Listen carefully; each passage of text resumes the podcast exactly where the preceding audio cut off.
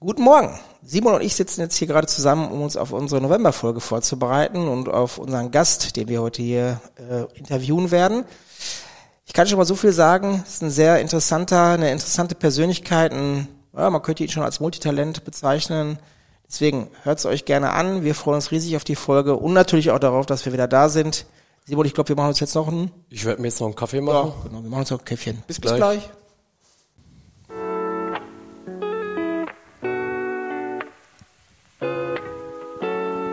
Inside, der Podcast der Leue und Nil Gruppe.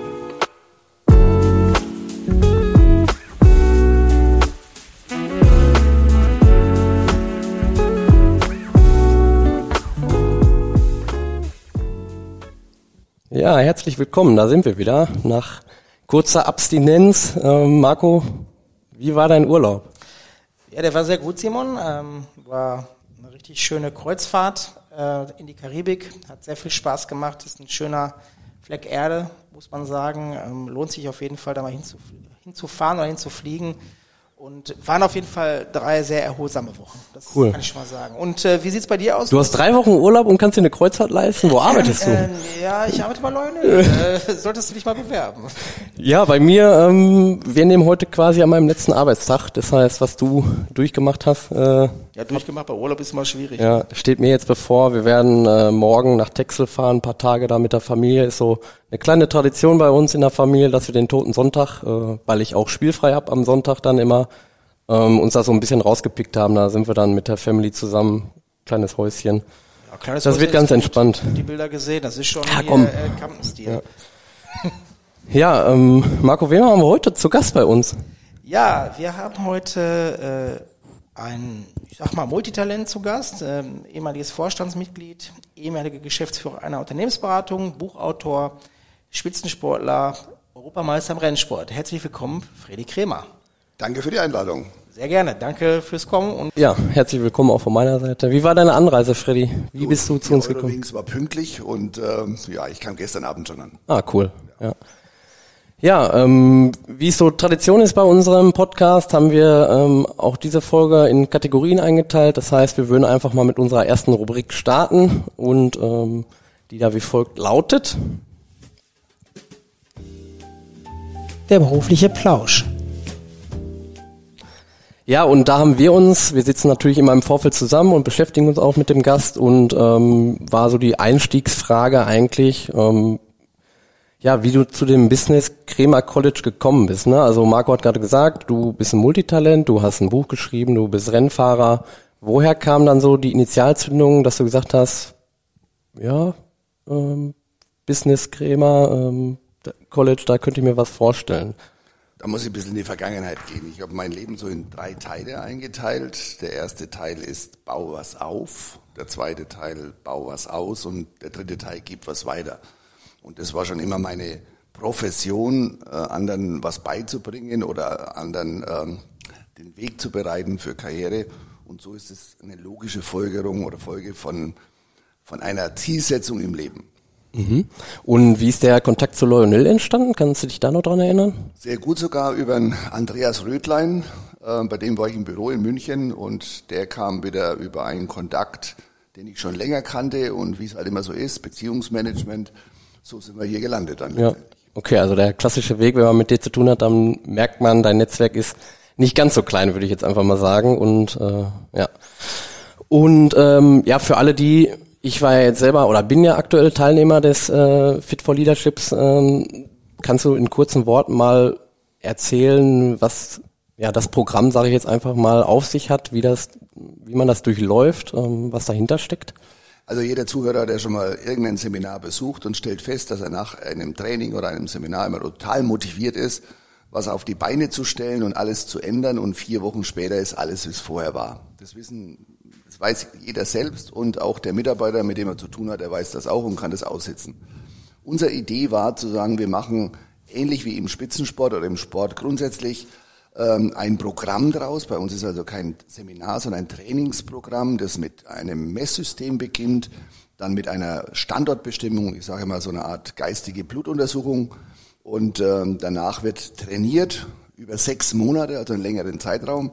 und danach wird nachgemessen, was hat sich verändert und dann sind wahrscheinlich etwas mehr äh, Themen in die jeweilige äh, Verhaltensweise integriert oder, oder involviert. Mhm. Und als du das Konzept quasi aufgesetzt hast, ähm, ich sag mal, was war dir extrem wichtig? Also welche Erfahrungen oder Ideologien hast du verfolgt, als du gesagt hast, ja, ich möchte ein Trainingsprogramm, äh, was idealerweise auch messbar ist, das versprecht ihr auch und äh, damit hebt ihr euch, glaube ich, auch ab. Ähm, aber hast du so, ja auch vielleicht aus dem Sport Erfahrungen, wo du gesagt hast, an der und der Stelle habe ich gemerkt, die Erfahrung, die ich da auch vielleicht gesammelt habe, die soll mit in mein Business rein. Ähm, oder irgendwie eine Ideologie, die du verfolgst, ähm, die mit reinspielen sollte unbedingt? Also ich glaube, wir haben ein Buch geschrieben vor 20 Jahren, das heißt Fit for Success. Da ging es um, das, um das Thema Sport und Management. Was kann der Sportler vom Manager lernen und der Manager vom Sportler lernen? Und da war damals war dabei äh, Andi Köpke, äh, Boris Becker, Katja Seitzinger, Christa Kinshofer, Franz Beckenbauer. Also die haben alle interviewt. Und es kam eigentlich alle, alle mal raus, dass alles im Sport, wenn du eine Karriere machst, oder auch im Business gleich ist. Bis auf eine Sache, das ist das Thema Zielsetzung, die musst du dir im Business selbst suchen. Das war der erste Ansatz. Und ähm, daraus abgeleitet war der zweite Punkt ist, dass es sehr viele Trainings gibt von Leuten, die theoretisches Wissen vermitteln, was okay ist. Unser Ansatz ist ein komplett anderer. Das heißt, alle unsere ähm, Dozenten sind Praktiker und wir kommen alle aus dem aktiven Business. Ich war bis 2017 auch noch Vorstandsmitglied eines äh, international tätigen äh, Emissionshauses oder Investmentfonds. Das heißt, äh, aus der Praxis für die Praxis ist unsere eigentliche Zielsetzung immer. Okay. Das heißt, nochmal zusammengefasst, ihr macht eine Messung am Anfang, wir machen ein Training über sechs Monate und am, Anf äh, am Ende des Programms kommt dann die gleiche Messung oder genau, okay. Die gleiche Messung, wir messen äh, in dem Fall 14 Kompetenzen die du brauchst, um eine gute Führungskraft zu sein. Und danach sieht man, hat sich da was getan. Wir fokussieren uns aber nicht auf die Schwächen, sondern in erster Linie auf die Stärken der jeweiligen Person, um das besser zu machen. Weil mhm. Schwächen verbessern ist ja nichts anderes wie eine verbesserte Schwäche, aber noch lange keine Stärke. Ja. Und äh, du hast gerade schon mal anklingen lassen, vieles ist auch aus der Sportwelt entstanden. Ich denke mal, ne, oder hast auch gesagt, die Ziele sind sehr ähnlich. Ähm, Gibt es denn auch Nachteile, die du, na, so ein Sportler ist ja, erfolgreicher Sportler meistens sehr, sehr verbissen oder, ne, also sehr straight. Sagst du, es gibt auch nicht nur Vorteile, die man, ne, also ich lebe auch danach, ich äh, profitiere, glaube ich, auch davon, dass ich sportlich äh, ehrgeizig und grundsätzlich dadurch auch so im beruflichen Leben oder allgemein irgendwie so ein bisschen durchs Leben gehe und sage, ja, Fleiß, trainieren, ne, machen. Ähm, aber sagst du, es gibt auch Nachteile, die ein Sportler, wo er eher zu neigt? Bisher habe ich noch keinen festgestellt, weil letztendlich ist alles, was, was du heute als Sportler brauchst, um Hochleistungssport zu betreiben, was immer du auch tust, ob du Tennis spielst, Fußball spielst oder wie ich jetzt Rennen fahre, ähm, du musst immer schauen, dass du dich verbessern willst, permanent. Und ich glaube, der Nachteil ist vielleicht, wenn man das als Nachteil bezeichnen will, dass Sportler extrem ehrgeizig sind. Mhm. Und das heißt, wenn auch mehrere Sportler im Business mal aufeinander, dann kann es ruhig auch mal ein bisschen krachen. Äh, ich glaube, dann gibt's Reibungswärme wahrscheinlich, ähm, aber es gibt auch, ich habe viel mit Sportlern zu tun, die im Business, also auch Unternehmen führen und die sind in der Regel klarer im Kopf. Mhm. Ja, interessant.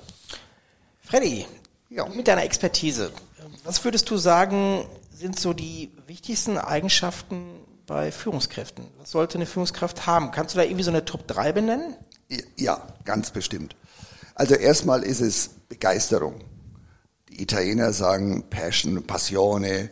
Ähm, das ist der erste Punkt. Der zweite Punkt ist äh, eine innere Motivation, intrinsische Motivation, sehr wichtig. Und das dritte ist Teamgeist.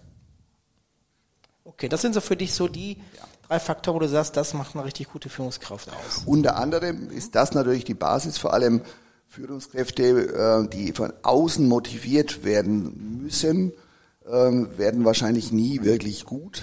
Ähm, du brauchst eine gewisse intrinsische Motivation, einen Grund, warum du Führungskraft sein willst. Okay. Jetzt schulst du ja nicht nur, ähm, ich sag mal, Führungskräfte aus der Versicherungsbranche, sondern auch aus anderen Branchen. Stellst du da irgendwie Unterschiede fest bei den Skills der Führungskräfte, was sie mitbringen, was sie vielleicht auch nicht mitbringen?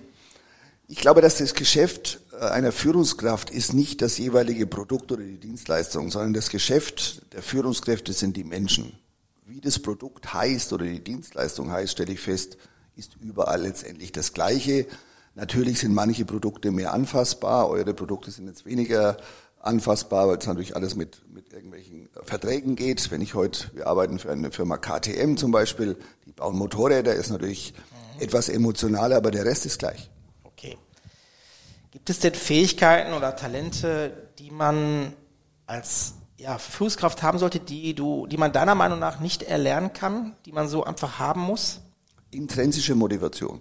Okay. Du brauchst einen Grund, warum du irgendwas tun willst. Und wir stellen halt fest, dass, oder es gibt auch Studien darüber, dass Führungs, dass nur zehn Prozent aller Menschen, die arbeiten, auch Führungskraft sein wollen. Die meisten wollen geführt werden oder haben eine Sucht nach Führung. Äh, hast du denn das Gefühl, dass man jemanden, der, ich sag mal, ähm, ja, oder dass man jemanden durch die richtige Schulungsmaßnahme trotzdem zu einer Führungskraft machen kann, obwohl man eigentlich sagen würde, von, von seinem Naturell wäre er es nicht? Also bestimmt. Also es gibt auch viele Sportler, die jetzt vielleicht nicht im Weltcup oder bei der Olympiade mitmachen, aber sehr gute Sportler sind. Und genauso ist es als Führungskräfte. Natürlich gibt es eine ganze Menge Skills. Wir messen ja die meisten und trainieren auch die meisten, dass man auf ein sehr, sehr gutes Niveau kommt. Aber nicht jeder Fußballer will ähm, ja ganz oben spielen und jeder, jeder, jede Führungskraft will einen Multikonzern führen. Und so aus deiner Sicht, ähm, hast ja jetzt auch schon einen riesen Überblick. In welchen Bereichen haben aus deiner Sicht die, die ich sag mal, Führungskräfte die meisten Ausbaupotenziale oder die meisten Führungskräfte Ausbaupotenziale? Also momentan stellt sich natürlich äh, aufgrund der aktuellen Situation in Deutschland und vor allem auch die Vergangenheit, Corona und so weiter, ähm, das Thema ähm, Empathie, also ist ein großes Thema. Wie gehe ich mit meinen Leuten um? Wie fühle ich, wie es denen geht? Ein zweites Thema ist Resilienz, dass die Resilienzfähigkeit nachgelassen hat, also sich Resilienz heißt, äh, wie schnell komme ich wieder in den Zustand, der vor einer Schocksituation passiert ist. Und ähm, das sind Themen, die muss man heute mehr trainieren als früher. Wir stellen da also fest, dass die Leute ähm, schneller aus dem Konzept gebracht werden. Okay. Gab es in deiner, äh, ich sag mal, bisherigen Karriere einen Teilnehmer, wo du gesagt hast, dem kann ich eigentlich gar nichts mehr beibringen, der ist perfekt? Der dich vielleicht sogar inspiriert hat? Also bei uns ist das Motto ja, der Teilnehmer ist der Star. Also das ist für uns alle und bei uns sind auch einige Dozenten gar nicht so unbekannt.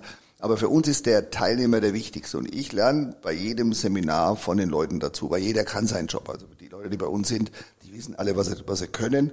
Bei uns geht es ja nicht darum, jemandem was grundsätzlich beizubringen, sondern die Feinheiten beizubringen.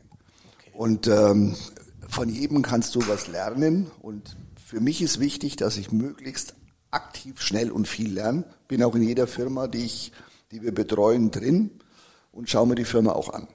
Ist ja auch wichtig, um so ein Gefühl zu entwickeln. Absolut. Für die Firmenatmosphäre. Ne? Absolut. Gut, dann kommen wir doch nochmal auf das Zusammenspiel, so Führungsstil, Mitarbeiterstil. Inwiefern muss ich denn meinen Führungsstil meiner äh, zu führenden Gruppe anpassen? Das muss ich jetzt ein bisschen ausholen. Kein Problem. Ähm, die eine, eine Führungskraft, wenn sich versucht so zu verstellen, dass er glaubt, dass er erfolgreich ist, das führt zu nichts. Der Satz allein ist schon schwer. Das heißt, die Kunst ist es eigentlich aus, jeder hat eine bestimmte Fähigkeit in sich und die so gut wie möglich ausleben. Natürlich muss ich mir auf mein, mein Team einpassen, aber wenn ich mich statt Anpass verstelle, dann spiele ich eine Rolle und das wird sehr schwer.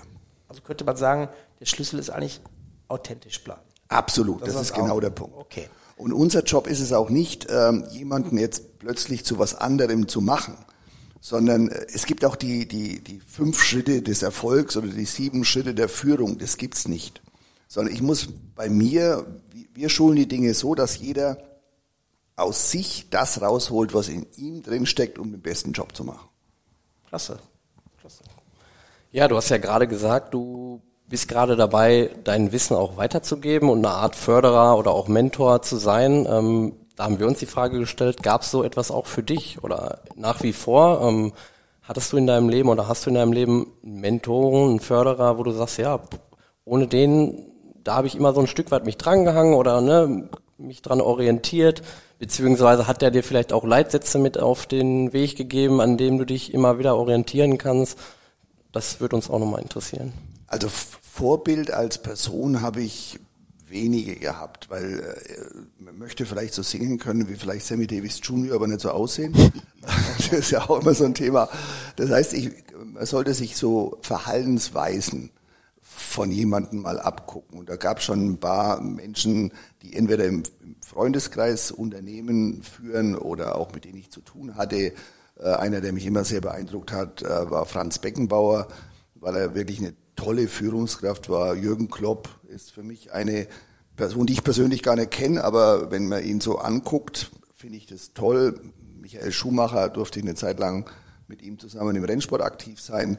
Das sind alles Menschen, die dich inspiriert haben, aber nicht komplett, sondern bestimmte Teile davon. Aber das sagst du, ist auch auf jeden Fall oder hat dir geholfen. Ne? Also so allgemein gesagt kann man sagen, man sollte irgendwie so ein Stern am Himmel haben, sage ich jetzt einfach mal, an dem man sich so ein bisschen orientiert, um auch da ähm, immer wieder das Ziel vor Augen zu haben. Dem möchte ich vielleicht äh, nicht nacheifern, man sollte ja seine eigene Version sein, aber so eine Richtung äh, vorgeben lassen. Sagst du, das ist schon wichtig, dass man so Leitsätze hat oder auch ein Förderer grundsätzlich? Also die, die Leute, die ich kenne, die da erfolgreich sind, haben das alle. Das sind aber nicht unbedingt irgendwelche Leitfiguren oder irgendwelche Sterne am Himmel, das sind eher Freunde, die auch mal Deutsch mit einem reden. Mhm ähm, und nicht immer versuchen, nach dem Mund zu reden. Und ja. ähm, da hat jeder in seinem Umfeld Menschen. Das heißt, ich muss nicht unbedingt jemanden haben, der jetzt vielleicht eine Firma noch erfolgreicher führt. Ich brauche jemanden, dem ich vertraue und der mir auch mal die Meinung sagt. Mhm. Ja. Ja, klingt ja eigentlich äh, einfach, ne? Einfach, eigentlich einfach, genau. Einfach, einfach, einfach. Wer ja, war das nochmal? Das Theoretisch ja, praktisch. Einfach, ja, genau. einfach, einfach ist. Praktisch relativ schwer. Ich habe eine Zeit lang mal einen Kanadier gehabt, das ist Gil Ostrander. Ähm, war für mich ein fantastischer Typ. Ähm, der hat äh, in 30 Ländern Unternehmen aufgebaut, sprach aber nur Englisch, logischerweise. Und ähm, der hat so Leitsätze immer gehabt, die haben mich dann später schon beeindruckt, muss ich schon sagen. Hast du da ein Beispiel? Ja, da ist zum Beispiel ein, ein Satz, ähm, war immer so, so seine Aussage, handle, sonst wirst du behandelt.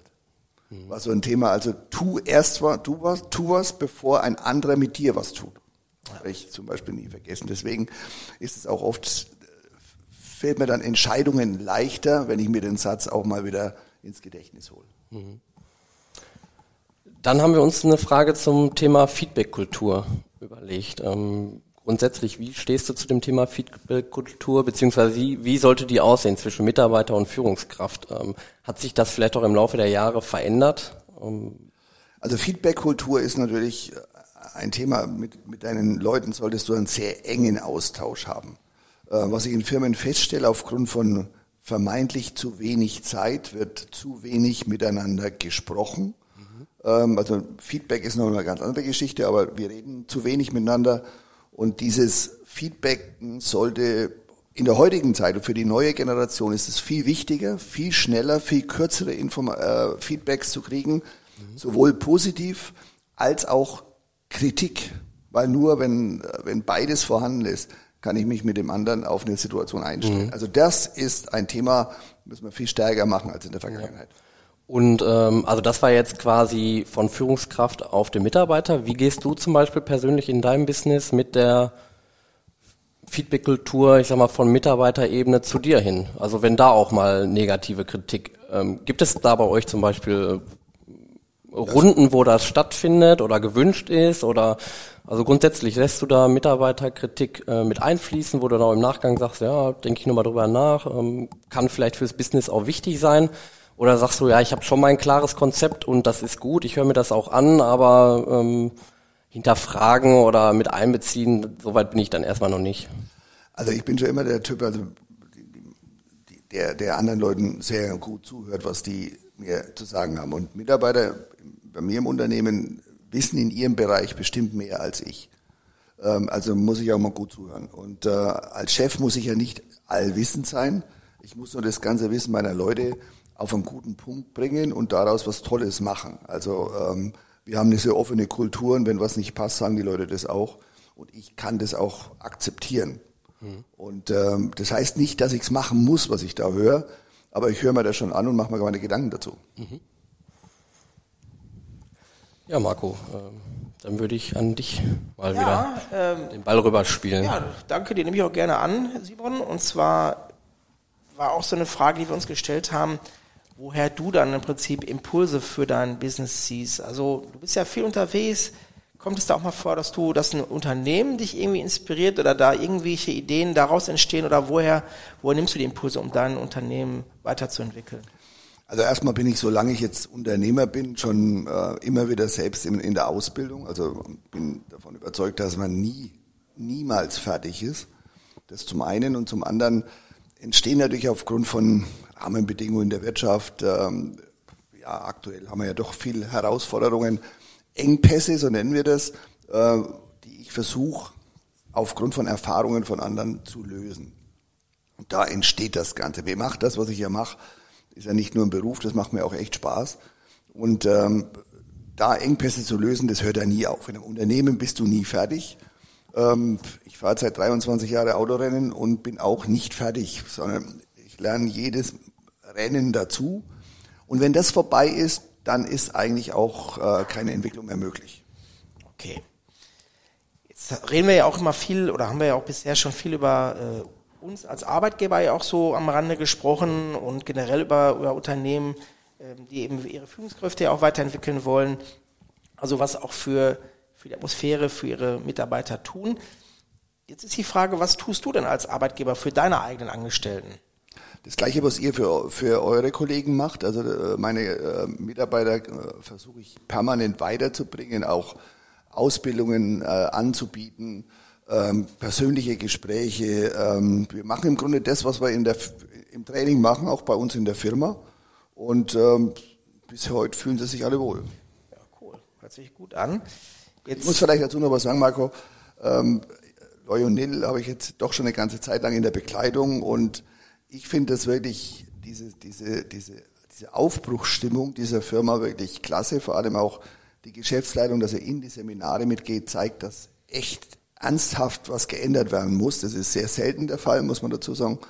Und ähm, das ist natürlich auch ein Zeichen, dass, dass wir in einem Wandel sind und der Wandel auch eingeleitet ist. Auch das, was sie eher macht, muss ich sagen, sensationell. Ähm, da entsteht Kommunikation. Ist auch nicht in jedem Unternehmen der Fall. Ist doch gut so, dass wir da vielleicht nochmal so ein kleines Alleinstellungsmerkmal haben. Ähm, jetzt bist du, wie du ja gerade gesagt hast, bei Lionel ja auch unterwegs, um hier Führungskräfte auch ähm, denen zu helfen, sich weiterzuentwickeln. Und da ist jetzt die Frage, ist dir da jetzt, als du hier bei Lionel dann ähm, im Prinzip so deinen Start hattest, ist dir da irgendwie was besonders Positives oder besonders Negatives bei unseren Führungskräften aufgefallen?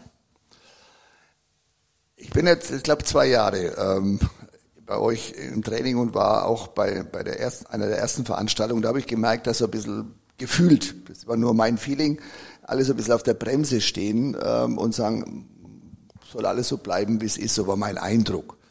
Ähm, ich stelle aber jetzt die letzten zwei Jahre fest auch, dass äh, Kollegen, die damals vielleicht noch gedacht haben, boah, was will der jetzt von uns, ähm, mit absoluter Motivation dabei sind, das Unternehmen in eine neue Welt zu bringen. Also das ist, das ist eine sehr schnelle Wandlung gewesen, muss ich schon sagen. Okay, ja, danke Freddy. Ja, nach dem positiven Feedback möchte ich gar nicht nochmal nachbohren, ob es auch äh, negative Besonderheiten geht, sondern äh, würde das ganz gerne als positive Schlusswort zumindest ähm, für die berufliche Fragerunde stehen lassen. Und genau, dann würde ich gerne in die nächste Kategorie überleiten. Der private Schnack.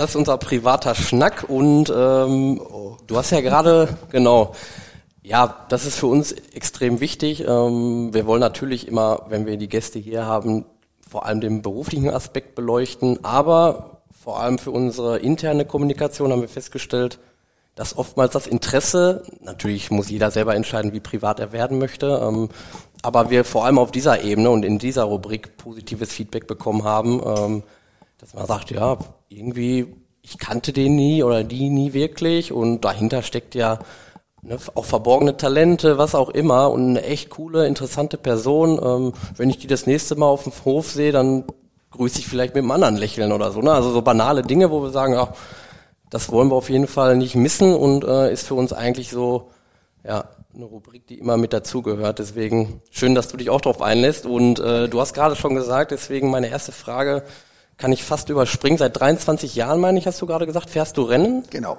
Ähm, also professionell. Okay. Ähm, ja, dann einfach, wie kam es dazu? Also kann ich dir sagen, ähm, ich bin in der Nähe von, von Kulmbach, der eine oder andere kennt die Bierstadt Kulmbach aufgewachsen. Und da gibt es eine Rennstrecke oder da gab es eine Bergrennstrecke und ich und wir haben ziemlich daneben gewohnt. Und das war mein größter Traum, mal äh, Rennfahrer. Ich fand die immer ganz toll, konnte mir das aber auch nicht leisten und äh, wusste auch gar nicht, wie der Einstieg geht. Und ähm, dann habe ich halt, also der Traum war immer da, aber ganz, ganz weit weg. Aber ich habe mal gelernt, man soll seine Träume nie aufgeben. Mhm. Und ähm, dann hat es irgendwann die Gelegenheit ergeben, zufällig, muss ich dazu sagen, ähm, ein Rennen zu fahren. Das werde ich nie vergessen. Das war 2000 in Manicur äh, für eine italienische Marke, dann auch gleich noch. Und äh, seitdem bin ich dabei und habe nie mehr ein Rennen ausgelassen. Und das sind, glaube ich, jetzt 280 Profirennen. Ähm, würdest du, also klar ist immer ein bisschen schwierig über sich selber zu urteilen, aber warst du grundsätzlich talentiert in der äh, Sportart?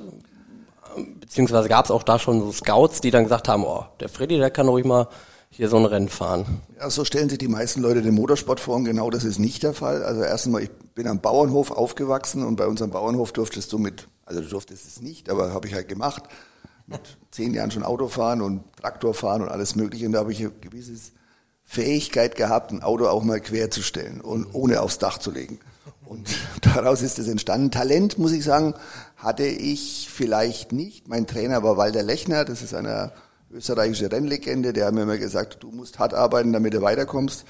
Äh, und wenn jemand, der auf so hohem Level Rennen gefahren ist, dir das sagt, dann weißt du schon, wo du stehst. Ich musste mir das hart erarbeiten, aber mit einer Menge Spaß. Und ich bin technisch ähm, nicht versiert, aber ich kann technische Daten in Rennsituationen ums, umsetzen. Das hat mir immer geholfen. Mhm.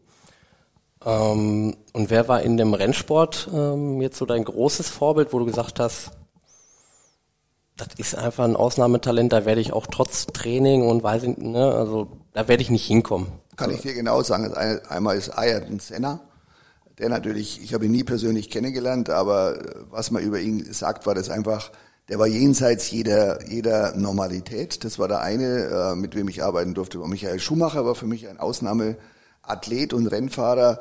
Ähm, und Nigel Menzel war früher mal Formel 1 Weltmeister auch. Äh, mit den beiden Letzteren durfte ich auch selbst fahren, auch als Gegner. Mhm. Ähm, und das war schon eine, eine spannende Erfahrung, auf welchem Level die heute sind. Heute ist ähm, Max Verstappen natürlich einer der ganz Großen.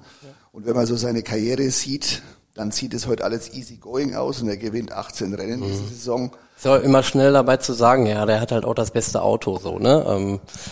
Ich kenne seinen Vater äh, von früher und ich kenne äh, Max noch aus äh, Kindertagen, zumindest vom Sehen. Und der hat keine Kindheit gehabt, die wir uns vorstellen wollen. Ähm, und deswegen ist er heute auch so gut. Der durfte oft auf Tankstellen arbeiten, weil er schlechte Rennen gefahren ist und dann musste da die halbe Nacht durcharbeiten. Mhm. Das willst du nicht, aber heute ist das alles vorbei und er hat ja auch Spaß dabei. Mhm. Ja. Ähm, und heute, also du bist ja jetzt 23 Jahre professionell dabei, äh, also geht das eher tendenziell ist ein Tacken ruhiger von der Schlagzahl, dass du weniger Rennen fährst oder eher sogar noch mehr, weil du sagst, ja, ich äh, lege meinen Fokus vielleicht noch mehr auf den Rennsport, weil ich einfach sage, ich genieße das jetzt äh, noch mehr oder wie sieht's da aus? Wie also, professionell also, fährst du heute noch? Ich fahre heute, ähm, also ich muss dazu sagen, ich bin 15 Jahre für Ferrari gefahren in der äh, Ferrari Challenge, im ADAC GD Masters, in der Blancpain Series an der Langstrecke, 24-Stunden-Rennen und hatte 2014 einen ziemlich, äh, also meinen einzigen großen Crash, da habe ich mal ein Ferrari in Silverstone an die Wand getackert und äh, musste dann mal ein bisschen Pause machen und bin dann aus diesem Kader rausgefallen und ähm, musste dann, also nach einem Jahr bin ich wieder eingestiegen, allerdings dann bei Porsche und bin heute im Porsche Carrera Cup aktiv. Mhm. Cool. Ja, und jetzt mal so ein bisschen abseits vom Rennen und auch vom Business, was wir gerade kennengelernt haben. Ähm, was würdest du sagen, ist sonst so deine größte Stärke oder größtes Talent, was man dir vielleicht auch gar nicht unbedingt ansieht? Äh? Mein größtes hab kein, das ist immer schwer, über sich selbst irgendwas zu sagen. Man ähm, hätte ja sein können, dass du sagst, ich kann wunderbar singen. Äh, erspare ich euch zwar jetzt, aber... Wenn ihr das hört, dann ist der Podcast auch beendet. Also keine engelsgleiche Stimme. Okay. Also ich glaube, ich, wenn, ich, wenn ich von einem Talent, ich bin ähm, niemand, der zu sehr in die Vergangenheit guckt. Äh, das ist für mich Vergangenheit und daraus kann man maximal lernen, aber darauf braucht man nicht sehr stolz sein, sondern die Frage ist, was gestalte ich in der Zukunft? Das ist so eine Grundhaltung, die mir eigentlich schon immer geholfen hat. Die hilft mir im Sport, weil im Rennsport ist es so, wenn die letzte Kurve schlecht war und du darüber nachdenkst, ist die nächste auch schon wieder schlecht und genauso ist im Business. Ich muss mir versuchen, halt daraus zu lernen. Ja. Dann würde mich noch interessieren, du ähm, ja, hast ja schon einige bekannte Persönlichkeiten kennengelernt, aber wo sagst du, boah, da hätte ich nochmal richtig Bock drauf, da mal an einen Tisch zu kommen und ja, mich mal so ein bisschen auszutauschen? Also es gibt, also einer wäre zum Beispiel für mich ein Gesprächspartner, das ist Arnold Schwarzenegger, weil der natürlich äh, im Sport sehr erfolgreich geworden ist, ich sag mal, nicht alle sprachlichen Voraussetzungen hat, um Gouverneur von, von Kalifornien zu werden das wäre eine und äh, Mark Zuckerberg war für mich so ein Thema. Und jemand, der heute leider nicht mehr lebt, ist äh, Alfred Herrhausen, der frühere Chef der Deutschen Bank, war für mich eine Persönlichkeit. Ähm, danach war die Deutsche Bank auch nicht mehr das, was es heute, was es zu der Zeit war. Das sind so drei Persönlichkeiten, die mich wirklich beeindrucken. Mhm. Cool. Okay, Freddy, jetzt sitzt du hier so mir gegenüber und ich kann sagen, du siehst sehr vital aus, sehr fit und deswegen die Frage einfach mal an dich, wie ernährt sich Freddy Kremer? Also ich esse nicht viel, das siehst du, glaube ich. Ähm, ich esse ganz normal, ich habe keine besonderen Diäten oder sonst was. Ich äh, esse wenig Fleisch, aber bin kein Vegetarier. Also ich habe da keine spezielle Struktur. Ich esse nur weniger äh, an Kalorien, als ich wirklich brauche. Ist das denn für dich, äh, also ist Essen für dich so ein, ich sag mal, notwendiges Übel oder bist du schon auch Genießer an der anderen Stelle? Blanke Nahrungsaufnahme. Okay, blanke Nahrungsaufnahme. Und äh, wer hilft dir bei dieser blanken Nahrungsaufnahme? Also sprich, wer, wer kocht in deinem Leben? Kochst du selber oder? Weder das eine noch das andere. Bei mir gibt's, äh, ich esse, wenn ich Hunger habe. Und äh, es gibt also außer Frühstück jetzt keine Mahlzeit, die jetzt bei mir regelmäßig ist. Okay. Wie machst du am liebsten Urlaub? Gar nicht. Okay, am liebsten gar nicht. Für dich ist Urlaub, wenn du zu deinen Rennen zum Beispiel reist oder? Können die meisten nachvollziehen, aber das ist so für mich eine Entspannung. Ähm, das heißt, Business ist eine Welt und die, die andere Welt ist äh, der Sport, also nicht nur der Rennsport, ich mache auch viele andere Sportarten. Und das ist für mich so eine Art Urlaub. Ich lebe am Starnberger See. Das ist auch nicht die schlechteste Gegend, ähm, aber ich habe das Glück und das ist auch nicht für jeden machbar, dass ich einen Beruf machen darf, der eigentlich beides in sich trägt. Ob ich jetzt mit euch hier rede oder wie im Kaffee sitze und mit jemand anders rede, ist für mich jetzt kein Unterschied. Doch, das hier ist doch viel schöner, oder nicht? Das wollte ich jetzt gerade dazu sagen. Ja, ich, viel geiler. Ja. schon. ähm, ja, wobei ich da noch mal ganz kurz nachfragen wollte, so bei beim Thema Urlaub ist es dann so, dass ähm, eher so als Spitzensportler könnte ich mir vorstellen, das war jetzt so ein Gedanke, den ich hatte, hat man da Angst vor so einem Spannungsverlust, vor so einem, wenn man einfach mal so 14 Tage äh, runterkommt und dann einfach so denkt, dann ist es schwer wieder reinzukommen, deswegen einfach besser die ganze Zeit im Flow bleiben. Ist das so, was so ein bisschen damit mit drin steckt? Du kennst dich damit ein bisschen aus, habe ich den Eindruck, weil da hast du recht. Okay. Ich glaube, dass man, ich versuche halt immer die Spannung hochzuhalten und ähm, vielleicht ist es so ein, sogar ein Grund. Okay. Mensch, dann habe ich ja auch mal einen Schwarze getroffen. Das habe ich gelernt. Ja, ähm, wäre dann halt auch noch so eine Frage, ähm, das, da geht es ja auch mal um Selbstreflexion. Was, wo hast du aus deiner Sicht die meisten Ausbaupotenziale? Wo habe ich die Ausbaupotenziale? Ähm, boah, da kann ich jetzt gar keine konkrete Antwort geben. Ähm, ich glaube, in dem, was ich tue, immer besser werden. Das ist das, was mich permanent reizt. Und da sehe ich schon noch viele Sachen im Rennsport, wenn ich meine Kollegen sehe, die noch schneller sind oder im Business, die halt die Firmen noch größer bauen. Ob das jetzt sein muss, ist eine andere Geschichte, aber das sind, glaube ich, meine Entwicklungspotenziale. Ich versuche halt immer besser zu werden. Gibt es denn irgendwas, was sich so richtig auf die Palme bringt? Dummheit. Dummheit. Wie muss ich die äußern? Wenn ich sehe, dass Menschen aufgrund von Ego oder wirklich Dummheit sich Themen der Zukunft einfach verbauen. Das regt mich echt auf. Okay. Wenn mich schon mal was aufregt. Okay. Und Unpünktlichkeit, würde ich sagen, oder? Auch. Do ja, deutsche ich war ja drei Tage da. Ja. Äh, da haben uns alle, äh, ja, haben wir zugesehen, dass wir eine Minute vorher da waren. Aber das geht gar nicht so um die Pünktlichkeit, sondern es geht das ist respektlos, um den Respekt. ne? Genau. Also ich, ich versuche jeden Menschen respektvoll zu behandeln und äh, das sollte der andere dann auch tun. Und äh, Respektlosigkeit ist schon ein Thema, da habe ich so meine Baustellen damit. Das würde dann auch noch dich auf die Palme bringen, wenn jemand respektlos Wenn, wenn jemand wirklich respektlos mit, mit Menschen umgeht, ähm, da kann ich, ähm, das würde mich ärgern. Ja, das fühle ich. Okay. Gibt es denn was, wovor du Angst hast? Wovor ich Angst habe, ähm, ja, vor großen Tieren habe ich Angst. Ähm, Wo fängt da bei dir groß an? äh, Jack Russell Terrier. Okay. Er ist immer auch Biester. nee, also Angst, äh, ich glaube, Angst ist, ist auch ein guter Indikator, wie weit man gehen kann. Und äh, Angst ist ein Gefühl, ja, im Grunde ist eine Angst ein Gefühl, wie soll es auf keinen Fall sein und wie sollte es e- eventuell sein, das knallt da aufeinander. Ich glaube, einen, einen gesunden Respekt vor allem sollte man schon haben. Auch im Rennsport ähm, bin ich jemand, der zum Schluss das Auto meist in einem Teil zurückbringt, ähm, das meine Kollegen nicht immer so hinkriegen. Jetzt bist du häufig unterwegs und ähm, schulst andere Führungskräfte und wir sprechen da halt auch häufig auch untereinander drüber, so was man so für seine, seine psychische Hygiene tut. Was, was machst du, ähm, um einfach den Kopf frei zu behalten? Ich ähm, mache viel Sport, also ich gehe viel laufen, ähm, spiele Golf und äh, im Winter Skifahren und das macht mir den Kopf schon frei. Ich kann relativ zügig abschalten und ähm, die Sache lassen dann auch ähm, und das brauche ich aber auch. Also ich kann mich wirklich ausklinken. Oder wenn ich jetzt auf Reisen bin, ähm, dann stresst mich das nicht, wenn ich in einem Flugzeug sitze oder so. Das ist für mich so ein bisschen Entspannung auch. Und welchen inneren Satz sagst du dir, wenn du jetzt etwas einfach mal lässt? Finde ich ja persönlich ganz interessant, weil mir das nicht immer so gut gelingt. Und deswegen fände ich es ganz interessant, was sagt sich Freddy Kremer? Sag ich mir dann, sagst du dir einfach, ach, lass es doch sein. Und das war's dann auch wirklich? Oder? Ich kann dir das sagen, und zwar habe ich das von Marcel Hirscher gelernt, österreichischer Skirennläufer, der hat immer gesagt, ich äh, verändere Dinge, die ich verändern kann und Dinge, die ich nicht verändern kann, gehen mir am Arsch vorbei.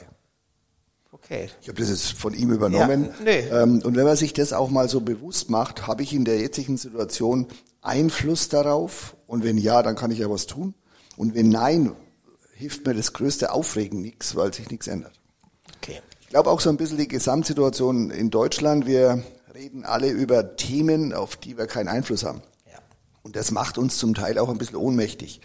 Ich glaube, wir sollten uns mehr darum kümmern, um die Sachen, die wir, wo wir Einfluss drauf haben. Und jeder hat einen gewissen Einfluss in seinem Leben auf sein Umfeld und darauf sollten wir uns mehr fokussieren.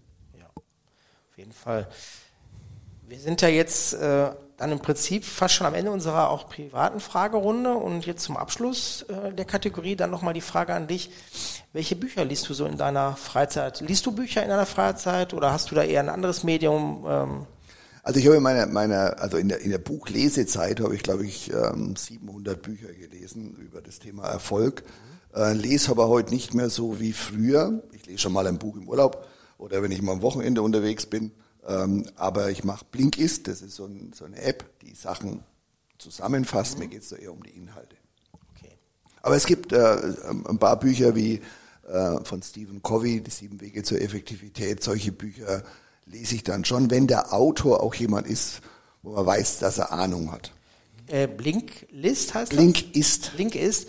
Kannst du dann aber kurz äh, erklären, was das ist? Also was Ja. man da tut? also Blink ist, ist ein Unternehmen aus Berlin, das ist ein Startup-Unternehmen, die jetzt auch in die USA expandieren. Die haben sich das Kerngeschäft auf die Fahne geschrieben, Bücher auf 15 Minuten zusammenzufassen. Es gibt eine Studie, dass äh, 90 Prozent aller Bücher nur 10 Seiten lang gelesen werden und wir uns auch nur, ich sage mal, zwischen 8 und 15 Prozent merken können. Und das suchen die raus und äh, machen das in einer Kurzzusammenfassung, kannst du es dir anhören. Du hast ja praktisch ein Buch in 15 Minuten gelesen. Okay, das passt ja auch zu dem, was wir ja sowieso schon eigentlich zwischendurch immer wieder erwähnt haben, dass äh, Informationen schnelllebiger werden, man die, die Halbwertszeit kürzer ist und ja, ich meine, mittlerweile hört man sich teilweise oder guckt man sich Serien in äh, doppelter Geschwindigkeit an, hört sich äh, Sprachnachrichten in 1,5-facher Geschwindigkeit an, weil Zeit halt auch einfach mittlerweile sehr rar ist und man immer mehr Informationen bekommt. Deswegen mh, finde ich das ganz interessant, dieses Konzept auch. Also man könnte, ich, ich lese im Grunde in der Woche fünf, sechs Bücher. Das mache ich aber beim Zähneputzen, wenn du so willst.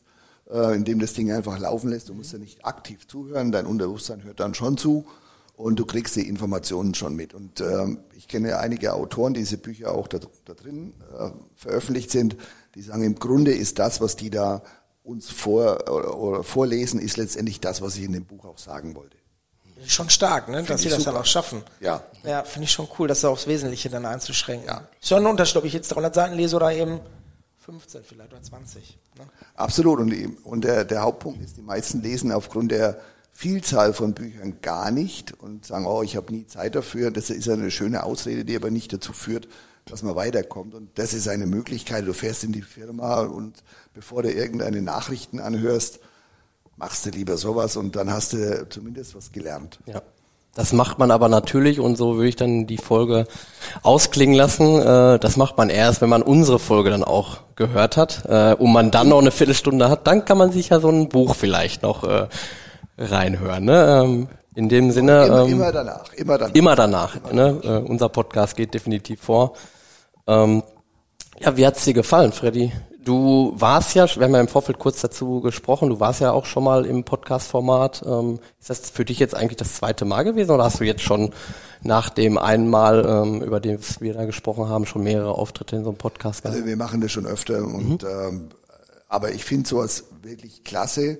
Ähm, weil man dadurch natürlich viel Information auch in die, in die Firma bekommt und äh, auch Themen mal vielleicht ein bisschen diskutieren kann, was bei euch jetzt klasse war, dass es so ganz locker über den Tisch ging auch. Also sag's, hat dir gefallen. Es war richtig gut. Cool, danke. Kann ich nur zurückgeben von meiner Stelle. Ja, ja danke, dass du da warst. Danke. Ja. Wir leben danke, davon, Marco. dass wir immer wieder Gäste haben und ja. äh, da sind wir auch beim Thema. Kurzen Ausblick auf den nächsten Gast. Ähm, ich gehe jetzt 14 Tage in Urlaub und dann komme ich wieder am 7.12. und das ist auch Tag der nächsten Aufnahme. Da wird dann äh, KM Ossenkopf da sein. Du kennst ihn ja auch Klasse ganz gut. Typ. Wir sehen uns ja auch gleich. Ne? Wir haben gleich das äh, Follow-up Nummer zwei. Ähm, Ossenkopf ist dann da zu genau. Gast. Da freuen wir uns auch schon drauf.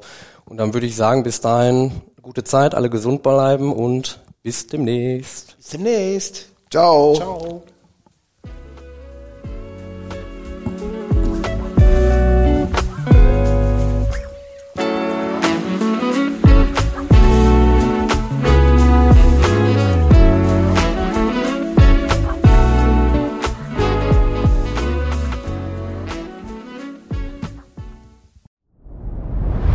Dir hat dieser Podcast gefallen? Dann klicke jetzt auf Abonnieren und empfehle ihn weiter. Bleib immer auf dem Laufenden und folge uns bei Twitter, Instagram und Facebook. Mehr Podcasts findest du auf meinpodcast.de.